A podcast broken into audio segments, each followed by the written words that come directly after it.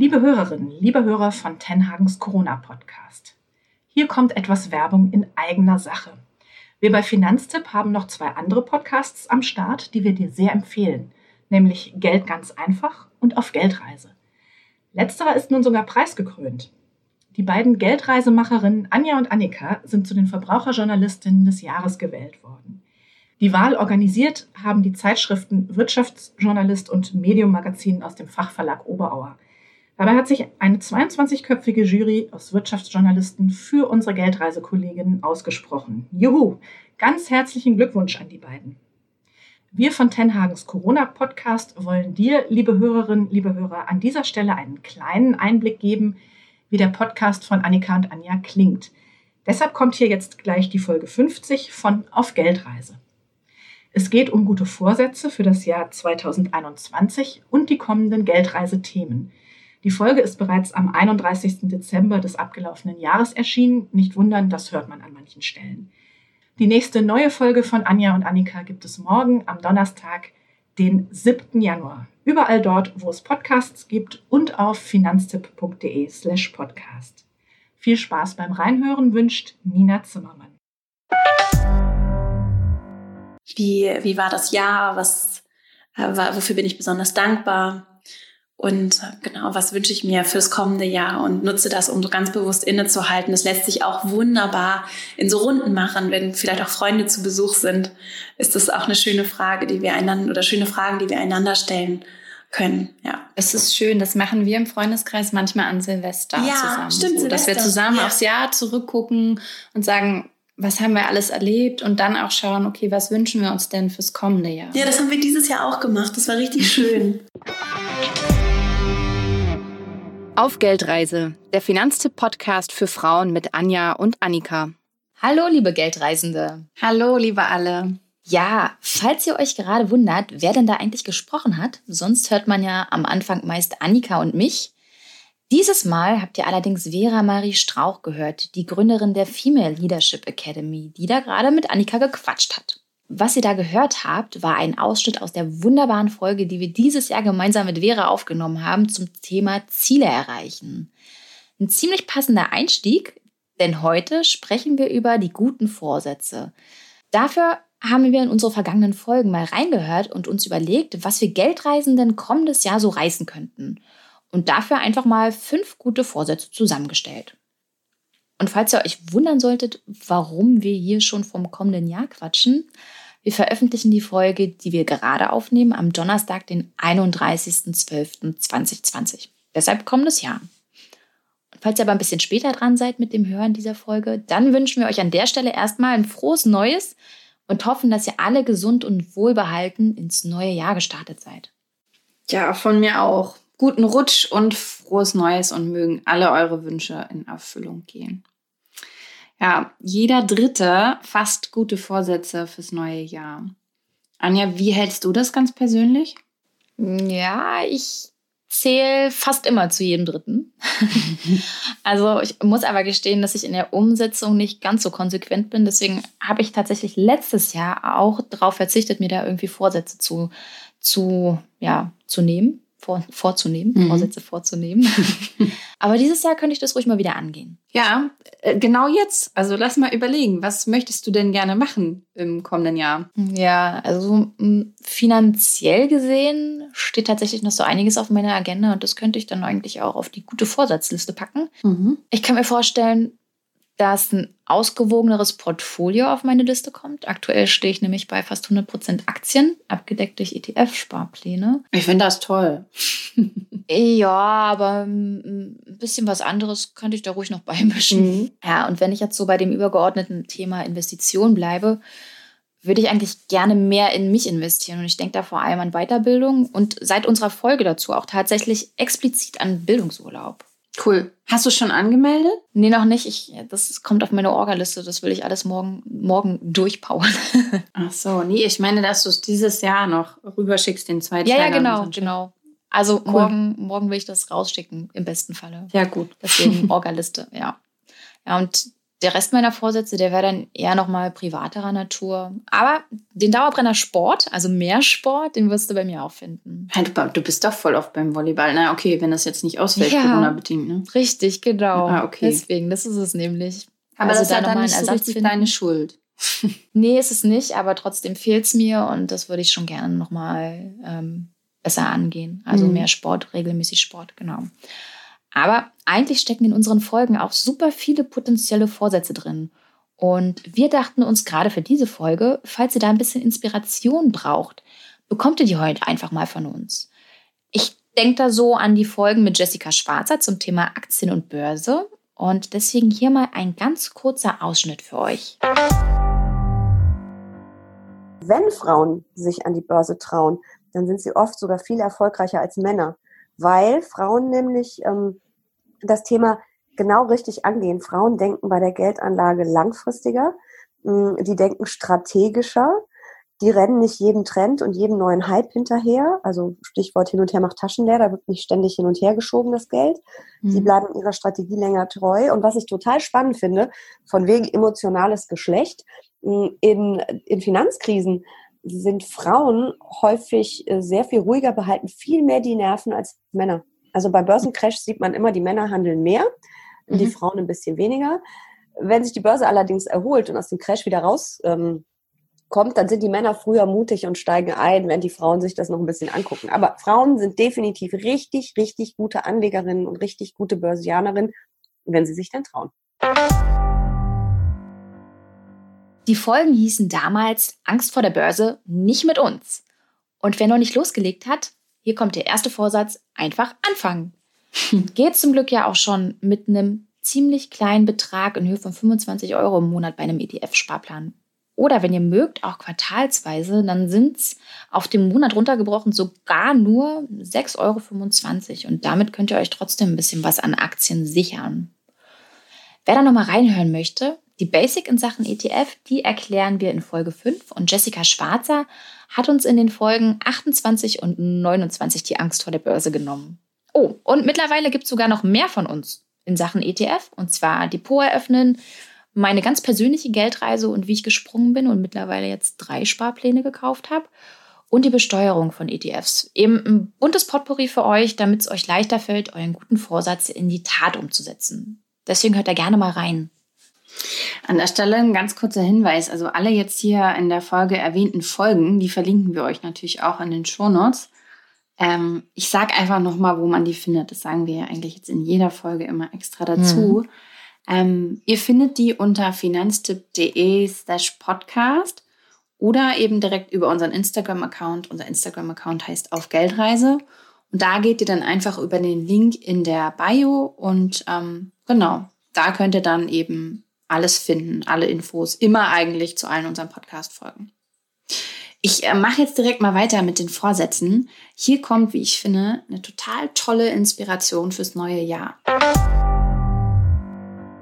Der erste Schritt, der sehr häufig vernachlässigt wird, ist das Thema, den Marktwert ordentlich auszuarbeiten. Also ich habe so ein fünfschrittiges Verhandlungserfolgssystem entwickelt und das ist der erste Schritt, dass ich erstmal weiß, was kann ich eigentlich verlangen, wie viel ist meine Leistung eigentlich wert, dass ich da für mich erstmal eine Zahl im Kopf habe. Ähm, das Zweite ist, dass ich erstmal überhaupt an mich glaube und einfach selbst glaube, dass ich das wert bin. Dann gibt es verschiedene Mindset-Übungen. Und der dritte Punkt, den du gerade nennst, ist das Thema Stärken. Und da gilt es wirklich alles auszuarbeiten, was ich an Stärken habe. Also ich empfehle, das alles schriftlich zu machen für sich und auch zwischendurch so eine Art Erfolgstagebuch zu führen, weil wir sind sehr, sehr gut darin, die Dinge, die gut laufen, schnell zu vergessen und erinnern mhm. uns immer sehr einfach an die, ähm, die schlecht gelaufen sind. Das heißt, ähm, da brauchen wir einfach so einen äh, Mechanismus, der uns hilft, äh, sich an die guten Dinge zu erinnern. Das heißt, da empfehle ich wirklich regelmäßig, wenn immer man gelobt wird, wenn immer was gut läuft, wenn immer man ein Projekt gut abschließt, das für sich aufzuschreiben und das mal zwischendurch ähm, vorzuholen.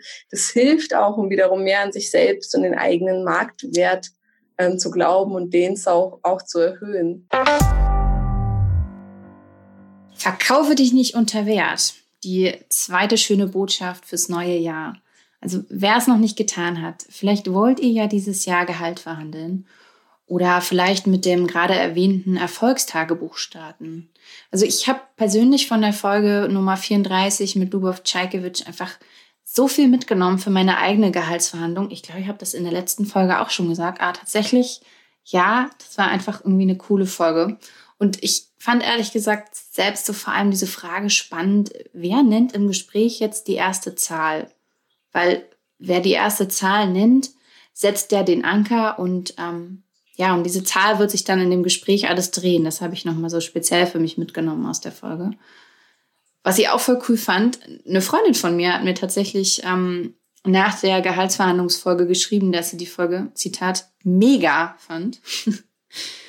Und ähm, ich, also ich muss dazu sagen, die Freundin von mir, die hört nicht jede Folge, aber sie meinte, dass sie in dem Fall wirklich mit Stift und Zettel daneben gesessen hat, mitgeschrieben hat und dann direkt bei der Chefin eben um ein Gespräch gebeten hat. Und das fand ich irgendwie total cool, dass ihr das nochmal auch so einen Anstups gegeben hat.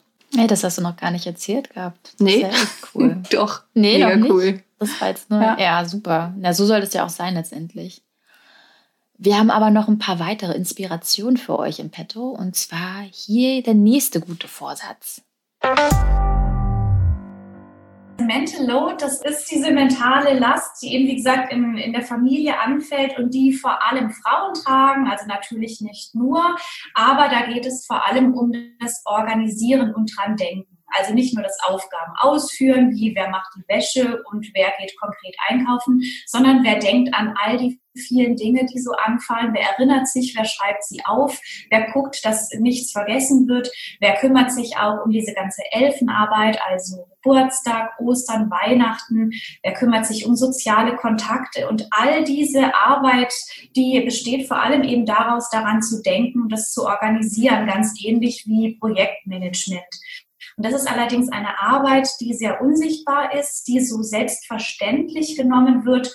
Und es gibt auch immer so dieses Gerücht, Frauen könnten das von Natur aus eigentlich am besten. Stimmt äh, allerdings nicht, aber ähm, es führt eben dazu, dass man sich mental sehr belastet fühlt, weil diese Arbeit einfach niemals aufhört. Das heißt, auch an Feiertagen, auch am Wochenende und auch im Urlaub hört diese Familienorganisation nicht auf. Und wenn jemand äh, ganz alleine dafür verantwortlich ist, in vielen Familien ist es äh, die Mutter, dann ist die eben auch schnell mental belastet und das hat Auswirkungen auf ihre Psyche, auf ihren beruflichen Werdegang und natürlich auch auf die Beziehung zwischen einem Paar, wenn einer das immer alleine macht.